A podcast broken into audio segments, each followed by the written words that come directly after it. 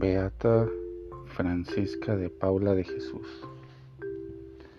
Francisca de Paula de Jesús, que había nacido en San Antonio de Río das Mortes, distrito de São João del Rey, Minas Gerais, fue trasladada a Bependi, en el mismo estado, siendo aún pequeña. Vino acompañando a su madre y a su hermano Teotonio, dos años mayor. Entre las pocas pertenencias traían una imagen de Nuestra Señora de la Concepción.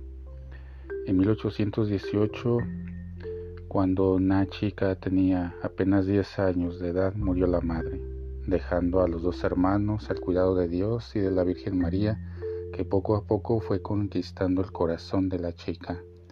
Ella la llamaba cariñosamente Mina Sina, es decir, mi señora, y no hacía nada sin primero consultarla. La chica supo administrar muy bien y hacer prosperar la herencia espiritual que recibiera de su madre. Nunca se casó, rechazó con libertad todas las propuestas de casamiento que le hicieran.